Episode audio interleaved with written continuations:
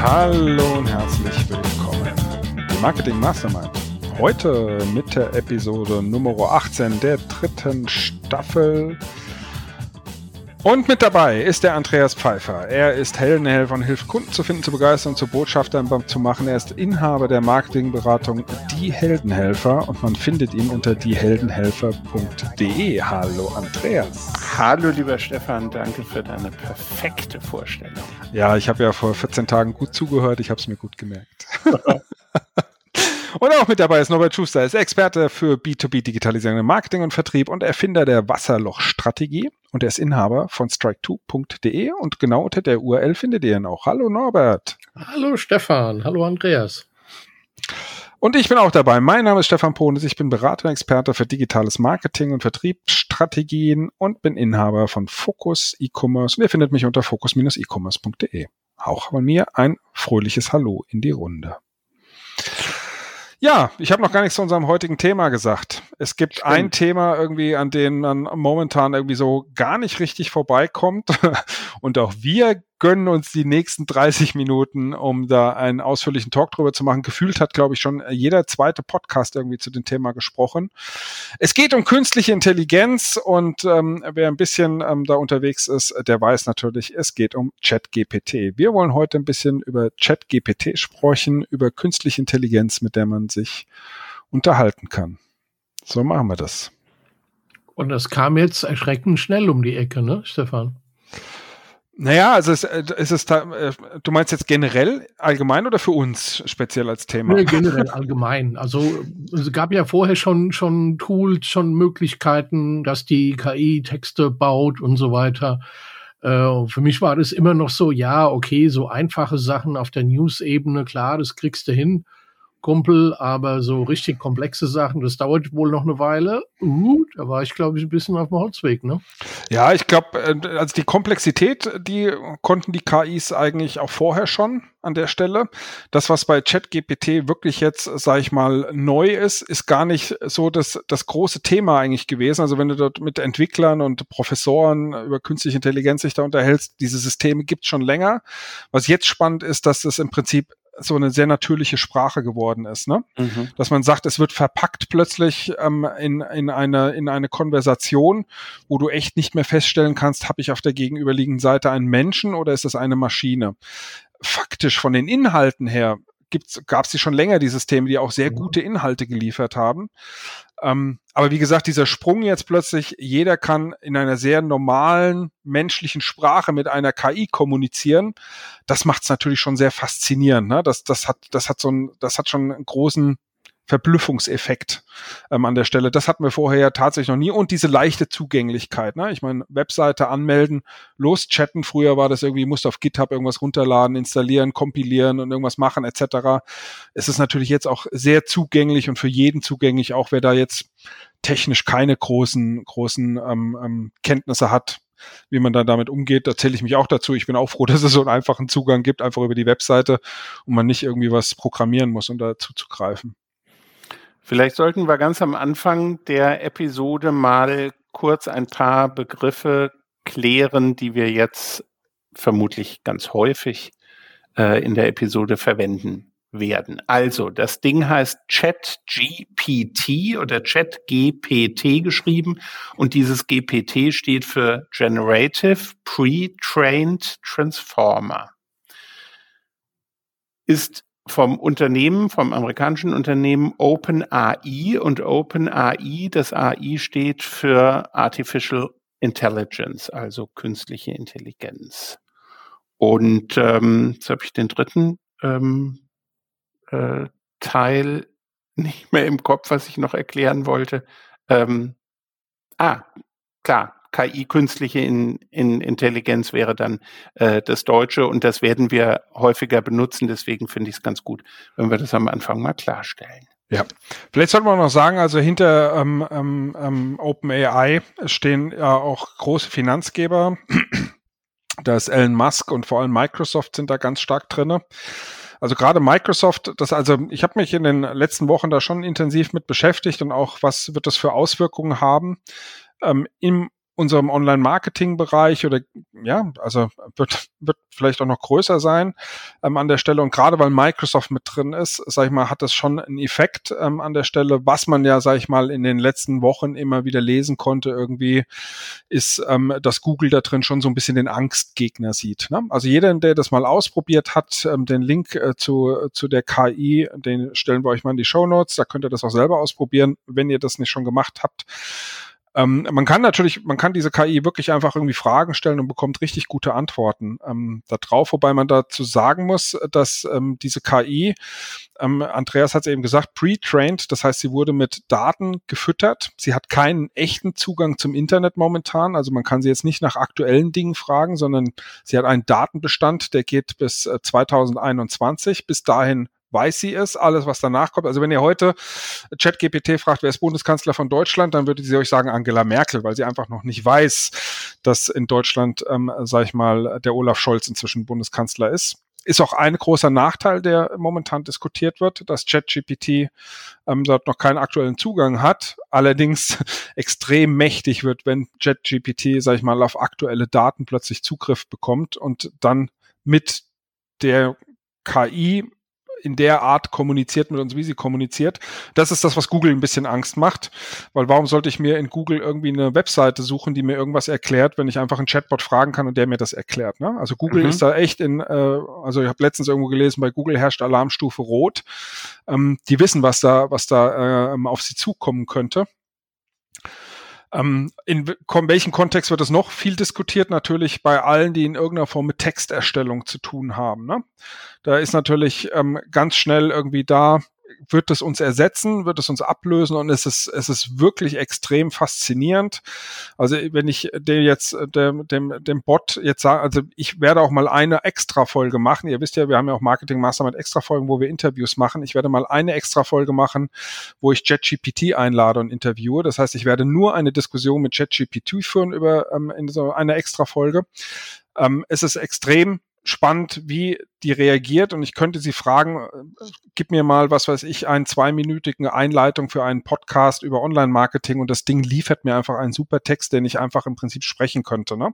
Das ist natürlich etwas, was Texter schon irgendwie auch in Alarmstellung ruft, mhm. ähm, wobei ich glaube, dass das ist äh, fehl am Platze. Ne? Also ich habe ähm, jetzt viel gelesen und viel gehört, wo auch Redakteure und Journalisten sich darüber unterhalten haben und sagen, sie fühlen sich also überhaupt nicht bedroht ähm, von so einer KI als Journalist, ähm, weil Journalismus nicht nur bedeutet, einen Text zu schreiben, sondern vor allem Recherche, Quellenrecherche etc. Ähm, da wird diese KI in der Form nicht mithalten können. Insofern ist es nicht bedroht. Was mich allerdings sehr stutzig gemacht hat, gerade in den letzten Wochen, und deswegen hatte ich auch äh, gesagt, lasst uns mal dieses Thema besprechen. Ähm, das ist das Thema Microsoft, dass sie damit drin stecken. Und Microsoft hat jetzt ähm, gesagt, ja, das wird auch nicht mehr lange dauern und dann werden wir so eine Technologie bei Bing einbauen. So. Und da frage ich mich natürlich sofort als Online-Marketer, was bedeutet das für uns, die wir momentan einen sehr starken Fokus auf Google haben? Ähm, momentan behandeln wir Bing ja so ein bisschen als, als Optimierer, als Online-Marketing-Optimierer so ein bisschen rückständig. Ne? Wir sagen ja, wir optimieren mal für Google. Bing wird schon irgendwie das auch irgendwie schlucken, was wir da für Google machen. Ähm, sollte man nicht eigentlich jetzt umdrehen und sollte man sich vielleicht mit Bing mal intensiver auseinandersetzen, könnte das etwas sein, was wirklich Google, sage ich mal, zumindest nah rankommt oder vielleicht sogar irgendwann Google wieder einholt, wenn Microsoft in seine Suchmaschine eine künstliche Intelligenz aller ChatGPT drin hat. Ähm, also dort den Fokus im Prinzip auch komplett verändert. Und dann, ich habe noch ein bisschen weiter gedacht und ähm, das hat mich dann noch mehr erschrocken, wo man dann sagt, muss man jetzt nicht panisch sein, aber kann man mal drüber nachdenken. Was würde das denn für viele Webseiten bedeuten? Ne? Das ist ja so ein bisschen das, was wir im SEO auch diskutieren. Ähm, bei Google, wenn wir sagen, im Prinzip, wir wollen, dass Google uns über die bestimmten Snippets einfach direkt Fragen beantwortet. Ne? Auf der einen Seite freuen wir uns, wenn unsere Seite die Seite ist, die im SEO gewonnen hat und den Content für die Fragebeantwortung liefert. Auf der anderen Seite muss niemand mehr auf unsere Webseite gehen, wenn er die Frage dort beantwortet bekommt. Und was bedeutet das, wenn das in dieser Größenordnung wie bei ChatGPT stattfindet? Wenn Menschen im Prinzip gar nicht mehr auf Webseiten gehen müssen, weil ein eine künstliche Intelligenz die Frage einfach beantwortet. Wann werden Webseiten gegebenenfalls sogar überflüssig an der Stelle, weil es einfach paar Webseiten gibt, die das ganz gut abbilden und ChatGPT auf diese Informationen zurückgreift und im Prinzip mit diesen Informationen arbeitet. Das könnte natürlich, sage ich mal, so die komplette Online-Marketing-Branche letztendlich vielleicht das komplette Internet irgendwie auch nochmal komplett revolutionieren, zu sagen, ja, klassische Webseiten, die einfach nur Informationen zur Verfügung stellen, die stellen keinen spannenden Mehrwert mehr dar, weil ich einfach einen Bot frage und der sagt mir einfach, ähm, was, was, was, was die Antwort ist an der Stelle. Ne? Warum sollte ich mir das auf einer Webseite durchlesen? Also, glaube ich, gibt es viele Dimensionen. Es wird vor allem momentan überall diskutiert in diesem Kontext dieser Textgenerierung. Was bedeutet das für Texter, für Journalisten etc.? Da wird es vor allem, sage ich mal, als Werkzeug, also die Journalisten, wie gesagt, haben da keine Angst, die sehen das als Werkzeug. Allerdings muss man sagen, in ganz einfachen Bereichen, also wenn ich jetzt einen, einen Post für Social Media mache oder ähnliches, dann kann ich auch schon auf ChatGPT heute zurückgreifen, kann sagen, mach mir mal einen Post irgendwie von 70 Wörtern irgendwie und ähm, dann ist das vielleicht auch eine super Grundlage, worauf man aufbauen kann. Auch das sagen viele Journalisten, dass sie das durchaus sehen, dass das das Potenzial ist zu sagen, dieser Bot baut mir mal ein Grundgerüst irgendwie meines Textes und ich fange an, das nur noch zu überarbeiten ne, und erspare mhm. mir damit ähm, sehr viel Arbeit an der Stelle. Also fürs Mengengeschäft wird das sicherlich eine interessante Sache sein, wo es jetzt nicht um besonders künstlerische oder besonderes, besonders literarische äh, Texte geht. Und ähm, das Interessante ist ja, dass es in Amerika mittlerweile schon einen Gesetzesentwurf gibt oder vielleicht ist er sogar schon durch, die äh, Schülern und Studenten verbieten, das überhaupt zu benutzen, weil die sind natürlich sehr schnell darauf gekommen, dass man damit Aufsätze schreiben lassen kann, Interpretationen von Texten und ähnlichen Dingen. Und weil dieses, ähm, diese Maschine so intelligent ist, ist es auch mittlerweile für Lehrer und Professoren schwierig, dahinter zu kommen, ist es nur wirklich ein echter Text oder nicht. Und im Gegensatz zur klassischen Suchmaschine, wo ich halt feste Textfragmente immer wieder präsentiert bekomme, baut dieses, dieser, diese Chatmaschine einen, immer wieder einen neuen individuellen Text. Und das ist natürlich schwierig. Danach kann ich ja nicht googeln, weil äh, wenn er jedes Mal neu zusammengestellt wird, wird das schwierig. Also jedenfalls in Amerika haben sie die Gefahr äh, zwar nicht schnell genug erkannt, also Schüler und Studenten nutzen es schon, aber sie haben jetzt gesagt, äh, das ist ein eindeutiger Betrugsversuch und äh, man hat auch schon Programme entwickelt, wie man es rausfinden kann, ob es ein echter Text ist oder ob es ein generierter Text ist. Aber das zeigt wiederum, wie mächtig das Tool ist und dass Journalisten und Texter und Blogger sicherlich darauf zugreifen werden, bis wir irgendwann möglicherweise gar nicht mehr erkennen können, steckt ein Mensch dahinter oder eine Maschine. Ob das jetzt schlimm ist, weiß ich nicht, aber für die Berufsstände wäre das natürlich eine Katastrophe. Ja, also ich bin, ich weiß es nicht. Also äh, klar, man kann natürlich immer auf der einen Seite Risiken sehen und auf der anderen Seite aber auch Chancen irgendwie sehen. Ich finde zum Beispiel auch, also das mit Amerika, dass sie da ein Gesetz ähm, jetzt auf den Weg gebracht haben, ähm, das finde ich völlig fehl am Platz, muss ich sagen. Also das ist so irgendwie, ähm, wir wehren uns irgendwie gegen etwas, was wir sowieso nicht loswerden. Ne? Also ich finde das ja viel spannender zu sagen im Prinzip, und ich habe hab da auch einen, einen Prof in einem Podcast habe ich auch gehört, der im Prinzip da eine ähnliche Ansicht hat, zu sagen, nutzt doch dieses Tool. Das ist doch super, wenn euch das hilft und ihr konzentriert euch bitte auf die Dinge, die das Tool noch nicht kann. Das kann nur mehr, ein Mehr an Qualität geben, ne? Aber einfach dasselbe abzuverlangen wie bisher, und zu sagen, ja, und ihr dürft das nicht benutzen, dann kann ich doch sagen, nutzt dieses Tool, aber dafür muss die Qualität dann höher sein, weil ihr werdet mehr mehr Zeit haben für Quellenrecherche, mehr Zeit haben für äh, statistische Befragungen, die ihr machen könnt, etc. Also wenn ich jetzt in der, in der Masterarbeit irgendwie eine, eine statistische Erhebung mache, etc., das kann mir ChatGPT auch nicht machen. Aber lass doch ChatGPT eine Einleitung schreiben, lass doch ChatGPT einen Absatz irgendwie schreiben und ich kann mich dann auf das andere konzentrieren. Das heißt einfach nicht zu sagen, das zu verbieten, sondern zu sagen, die Qualitätsanforderungen werden einfach höher und dann hätten doch alle gewonnen. Also solche Tools einfach auszusperren und zu sagen, ihr dürft nicht damit arbeiten, finde ich irgendwie nicht den richtigen Weg, auf sowas zu reagieren, auf so eine, auf so eine Innovation. Ne? Aber du weißt, wie unser Bildungswesen ist. Das wird ja, ja. Äh, Jahre das dauern. auch immer wieder. es wird Jahre dauern, bis es tatsächlich funktionieren äh, wird, dass die Lehrerinnen und Professorinnen äh, dort derzeit so voraus sind, äh, dass sie die, die Aufgabenstellungen verändern. Also ich erinnere mich noch dran, ich äh, bin in Bad Homburg auf ein Gymnasium gegangen und äh, hatte meine Werbeagentur damals zwei Straßen weiter und wurde irgendwann von der Schule gefragt, ob ich ähm, in der Lage wäre und bereit wäre, ähm, Lehrern beizubringen, wie PowerPoint funktionieren würde, weil man hätte jetzt als neues Prüfungsfach Präsentationen eingeführt und ähm, die Lehrer und Lehrerinnen könnten gar nicht beurteilen, ob das, was da präsentiert wird mittels ähm, PowerPoint-Folien, ob das eine eigene kreative Leistung ist oder ob das Programm ganz viel schon vorgibt und was ist schwierig umzusetzen und was ist mit zwei Mausklicks ganz leicht umzusetzen. Und da hat man sehr deutlich schon gemerkt, aha, ähm, die Idee, Präsentation als Prüfungsfach einzuführen, fand ich persönlich prima, aber birgt eben die Gefahr, dass die Schüler und Schülerinnen ihren Lehrern und Lehrerinnen äh, voraus sind und die, die in der Jury sitzen, ähm, ziemlich im Trüben fischen. Und das könnte im Moment auch so sein, bevor man die Aufgabenstellung umdefiniert, ähm, müsste man ja erstmal sich genauer mit der Maschine auskennen und wissen, was kann die, was geht leicht, was geht schwer. Und also ich weiß nicht, wie es bei den, bei den Amis ist, aber in Deutschland unser Bildungssystem ist nicht nur da, aber eben auch da sehr träge.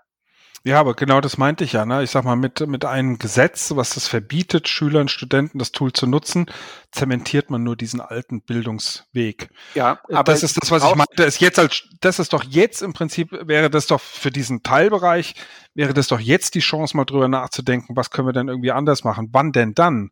Wann soll denn dann eine Veränderung dort stattfinden, wenn ich genau zu so einem Zeitpunkt wo es so, wo die Fragestellung eh aufgeworfen wird. Ne? Aber das ist, aber du hast schon recht. Ich sag mal, unser Bildungssystem, das würde ich an vielen Stellen kritisieren. Deswegen würde ich das da auch kritisieren. Ich glaube, auch ein Bildungssystem sollte solche, solche Tools als Chance sehen. Ich finde es auch überhaupt nicht schlimm, wenn Schüler und Studenten sich in Wikipedia informieren und auch von mir aus ähm, erkennen, also warum, warum denn nicht ähm, an der Stelle. Ne? Das war, die Diskussion hat man bei Wikipedia auch am Anfang gehabt. Mhm. Ja, die mhm. Schüler werden sich alle Informationen aus Wikipedia holen und werden nicht mehr in ihren Büchern lesen. Ja, dann lass sie doch in Wikipedia lesen, das ist doch gar nicht schlimm. Also das hat doch auch was mit Medienkompetenz zu tun, genau. solche Tools zu nutzen und, sag ich mal, den Mehrwert aus solchen Tools irgendwie rauszuziehen und entweder steigere ich die Qualität und habe den gleichen Aufwand oder ich habe die gleiche Qualität, habe das Ding aber irgendwie in der Hälfte der Zeit irgendwie gemacht, meine Hausaufgaben. Und beides finde ich ist ein riesen Effizienzgewinn. Und machen wir uns nichts vor, alles was in, in der Wirtschaft zu mehr Erfolg und zu mehr Effizienz führt, das wird gemacht werden. Und damit, wenn, wenn, wenn, wenn der Bildungsbereich da äh, weiter so lahm ist, dann wird halt einfach der Abstand nur noch immer größer und das, was da gelehrt wird, immer, ist dann immer weiter weg von der Realität. Also von daher, ich bin da komplett bei dir, Stefan. Ähm, wir können gerne drüber diskutieren, ob jetzt irgendeiner endlich das, das Internet löscht oder wie schön es doch war, mit der Kutsche zu fahren, aber in die Welten werden wir nie mehr zurückkommen und das ist zum Großteil gut so. Ähm, dann doch lieber sehen, was kann ich damit machen, wie kann ich das nutzen und ja, das wird viel ändern. Also das Thema Content Marketing wird damit komplett über den Haufen, also nicht über den Haufen geworfen, aber einmal durchgeschüttelt. Auch das Thema Marketing Automation, wo meine Kunden sich teilweise unheimlich schwer tun, relevanten Content zu erzeugen. Na, wenn ich so eine Hilfe habe, die mir hilft, Content zu machen, und da kommt es eben halt darauf an, was gebe ich rein, welche Fragestellungen habe ich. Also von daher, wir müssen uns und wir sollten uns darauf einstellen, diese Möglichkeiten zu nutzen, bestmöglich. Und wir sollten uns vor allem auch überlegen, welchen Mehrwert können wir als, als menschliche Experten da noch oben drauf setzen. Genau. Also ich habe ich hab, ich hab, ähm, ähm, ChatGPT natürlich, habe ich gesagt, schreib mir mal einen Artikel über eine oder über, über das Thema Online-Marketing-Strategie der ist geil, der Artikel. Da steht mhm. alles drin, was ich auch reingeschrieben hätte. Ne? Mhm. Muss ich jetzt Angst haben deswegen? Sondern nein, ich muss mir jetzt, und deswegen sage ich, man muss sich einfach mal damit beschäftigen, was bedeutet das eigentlich für uns? Wie kann ich das für mich nutzen und wie kann ich den Mehrwert oben drauf setzen und nicht verteufeln, oh je, jetzt schreibt es auch Online-Marketing-Strategie-Artikel irgendwie ähm, an der Stelle, sondern ähm, letztendlich muss man auch sagen, dieser Content, das, das ist einfach das, dieses Wissen ist jetzt nichts mehr wert. Ja? Mhm. Diesen Artikel kann sich jeder generieren und kann jeder auf seiner Webseite posten und dann ist das SEO tot, dann kommt keiner mehr irgendwie da. Die Frage ist jetzt, was ist der nächste Schritt? Was setze ich oben drauf? Ja. um dem, sage ich mal, das Ganze zu veredeln. Das ist doch eigentlich das, was wir Deutschen extrem gut können. Uns irgendwelche Ressourcen holen, die veredeln und wieder verkaufen. Ne? Zu sagen, wir nehmen uns das, wir veredeln das und ähm, das reine Erzeugen von Wissen, das ist, das ist nicht mehr das, was im Prinzip, wofür wir bezahlt werden, sondern die Frage ist, wie gehen wir mit diesem Wissen um? Wie können wir noch eins draufsetzen? Wie können wir einen Perspektivwechsel dort mit reinbringen? Wie können wir unsere Sichtweise auf das Thema vielleicht ähm, dort mit reinbringen? Und du kannst tausende von Büchern über Online-Marketing oder Marketing-Automation gelesen haben, wenn du selber noch nie gemacht hast, dass das, was, was du an, an Erfahrung, an Inspiration mitbringst aus hunderten von Projekten, das kriegst du von ChatGPT nicht. Ne? So ist das es. ist genau. immer, immer noch das, was, wo der Mensch seine, seine Spezialitäten hat. Ich kann dir tausendmal erklären, wie toll es ist, Motorrad zu fahren.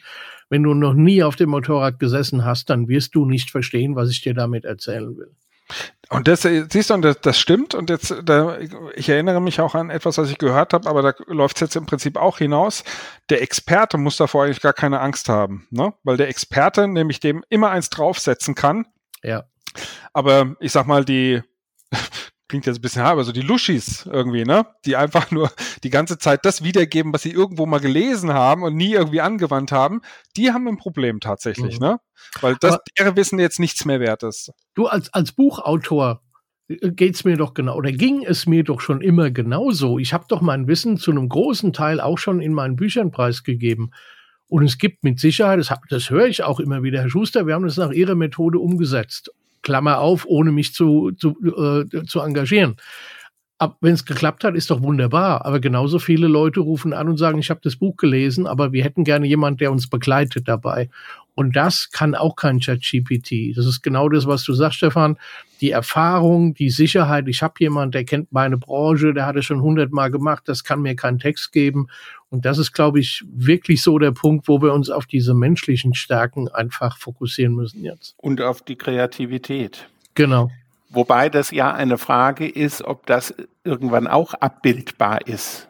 Also ich habe ähm, in, in Artikeln äh, gelesen, dass es der Maschine immer noch sehr schwer fällt, äh, zum Beispiel gute Witze zu schreiben. Und die oft sehr platt ausfallen würden. Aber eine gute Gliederung für einen Businessplan, da kann man durchaus etwas erwarten. Wir kennen auch die Maschinen aus dem Musikmarkt, die ganz passable Popstücke schreiben. Noch sind es keine großen Würfe, aber es ist was, was man durchaus anhören kann und was im Durchschnitt sogar besser ist als manches, was von, von Bands oder von Künstlern produziert wird.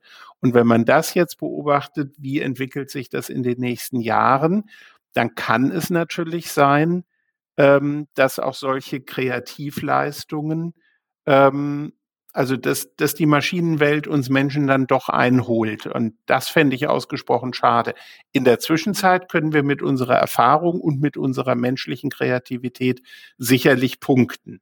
Ähm, ob das in ein paar Jahren, weiß es nicht, fünf Jahre, zehn Jahre noch so sein wird, ähm, wage ich nicht irgendwie vorherzusagen, wobei ich überlege gerade in fünf bis zehn Jahren, kann ich mich dann vielleicht auch in meinen Ohrensessel zurückziehen. und dann ist es nicht mehr mein Problem. Aber die nächste Generation hat das Problem. Und ja. was, glaube ich, auch noch spannend wird, also A, diese Veränderungen im Content-Bereich, definitiv. Und das wird viel, viele äh, Bereiche betreffen. Äh, aber es wird auch im Bereich von Apps, von Applikationen äh, Unheimliches tun, weil das Ding kann ja auch Apps bauen.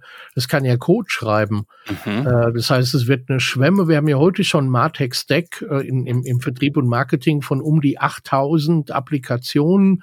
Jedes Unternehmen hat im Schnitt so um die 200 Apps Systeme, Programme, damit ist alles gemeint im Einsatz. Und da wird es eine riesen Schwemme geben, weil wofür brauche ich noch einen Entwickler, den ich jetzt äh, händeringend gesucht habe, wenn das Tool mir das einfach schreiben kann. Und da in, in, habe ich in meinem Umfeld schon, schon Kommentare gehört, die da ganz große Augen gemacht haben und äh, der Meinung war, dass der Code, der da rausgefallen ist, dass der sich absolut sehen lassen kann. Ja, also das ist bei ChatGPT tatsächlich auch so, ne? Muss, müsst ihr mal machen. Also wenn ihr ChatGPT sagt, ähm, generiere mir mal ein PHP-Skript, wo oben auf der Webseite ein Mond von links nach rechts animiert rüber wandert mit einem bestimmten Text unten drunter, dann kriegt ihr den PHP-Code und der funktioniert. Der mhm. macht genau das, was, was ihr da reingeschrieben habt. Und es geht auch noch einen Schritt weiter, wenn du einen Code hast, der funktio nicht funktioniert, dann kannst du den JetGPT ähm, ähm, geben, kannst sagen, such mir mal den Fehler und sie sucht dir den Fehler. Sie, es, er sucht dir den Fehler raus, ähm, der, der in diesem Code drin ist. Also das ist schon, ist schon wirklich, es ist, es ist extrem faszinierend. Ich fand das, den Ansatz mit der Kreativität äh, eben ganz gut, ähm, weil das ist, wird heiß diskutiert. Das ist ja, sag ich mal, so interdisziplinär zwischen Philosophie, IT, KI-Forschung etc. Kann eine Maschine überhaupt Kreativität entwickeln, weil die ja irgendwie mit unserem Selbstbewusstsein noch zu tun hat und das zumindest in, momentan noch irgendwie bezweifelt wird, dass eine Maschine ein Bewusstsein haben kann.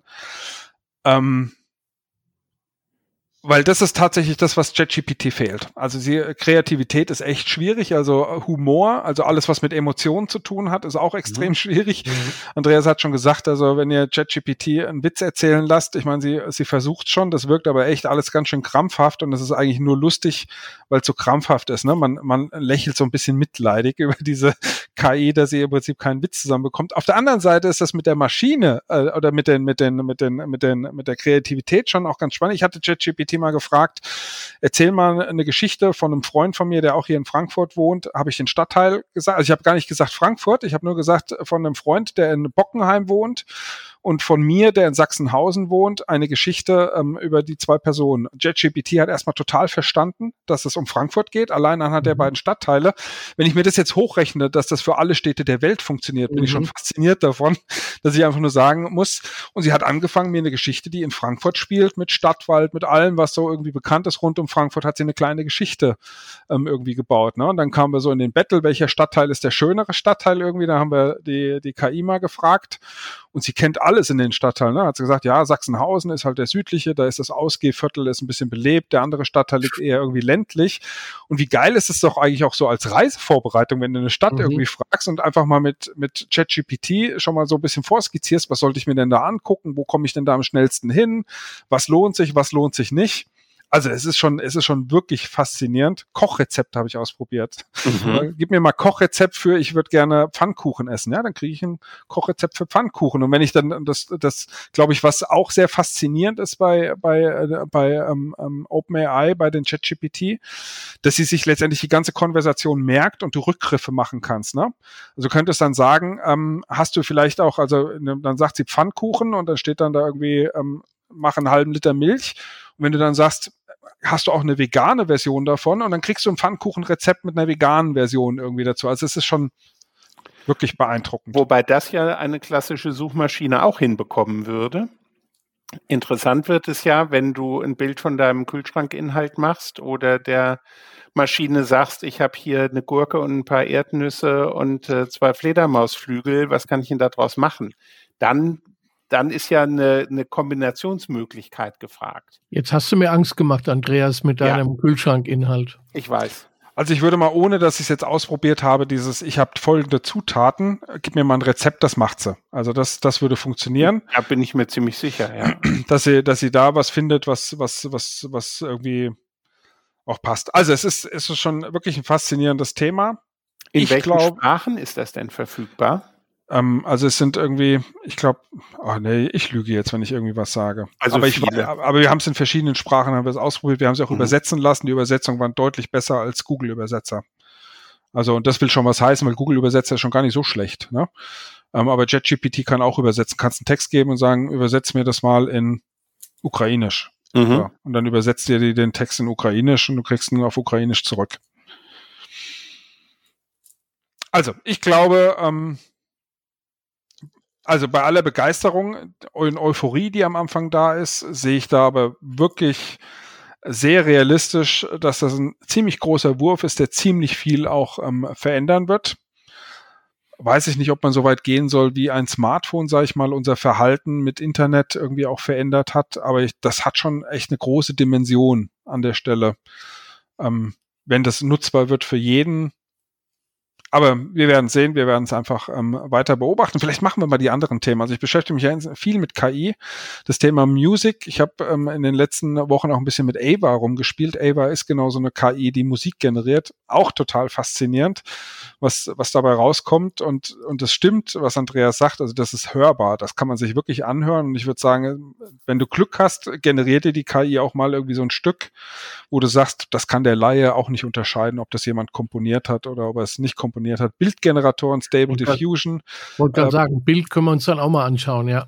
Genau, das habe ich, hab ich auch mit Stable Diffusion, habe ich viel rumgespielt, weil ich diese, diese Prompts, das hype momentan so ein bisschen, wo man sagt, okay, in Zukunft ist gar nicht mehr der Grafiker gefragt, der gute Grafiken bauen kann, sondern derjenige, der diese Prompts besonders gut beherrscht.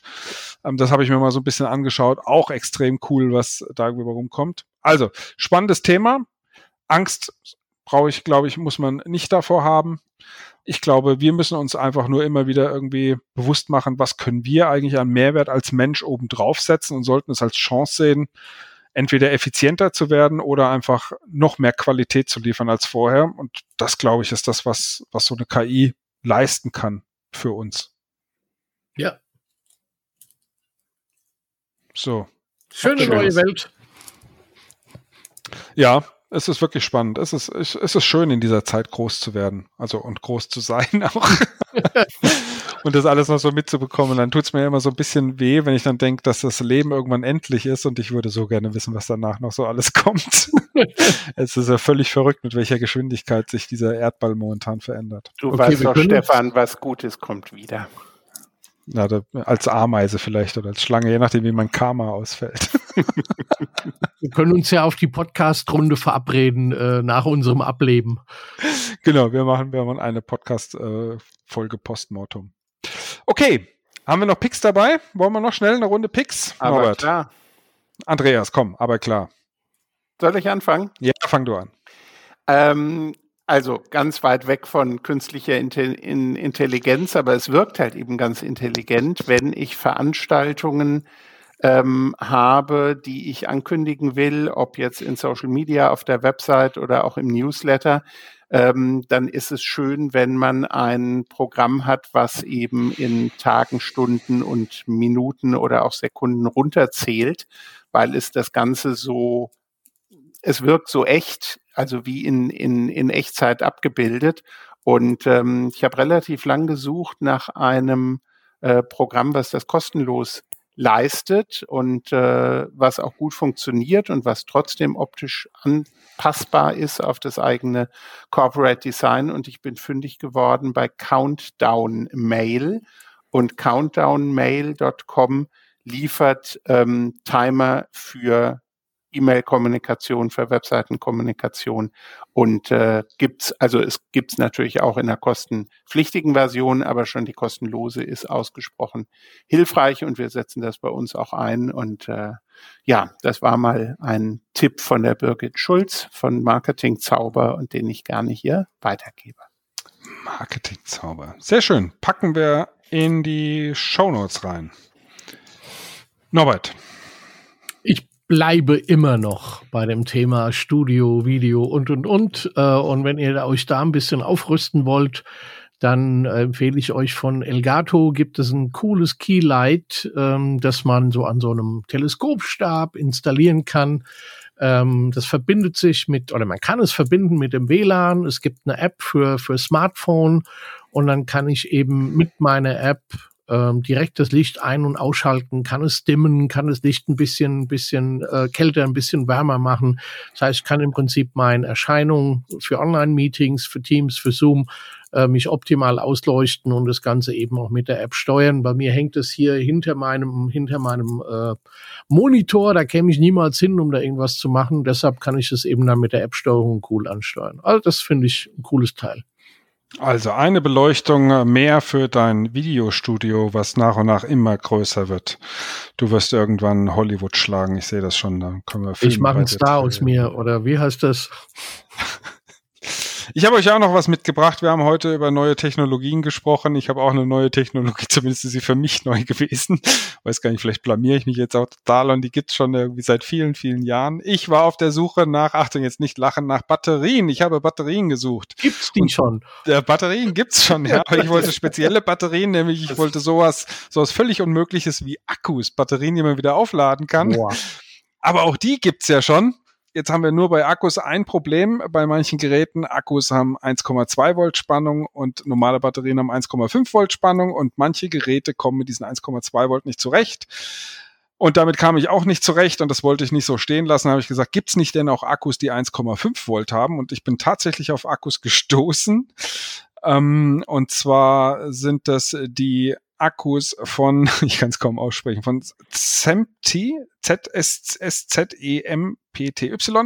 Das sind aber spezielle Akkus, das sind Lithium-Ionen-Akkus, also im Prinzip dieselben Batterien, die wir auch so in Smartphones und so wiederfinden.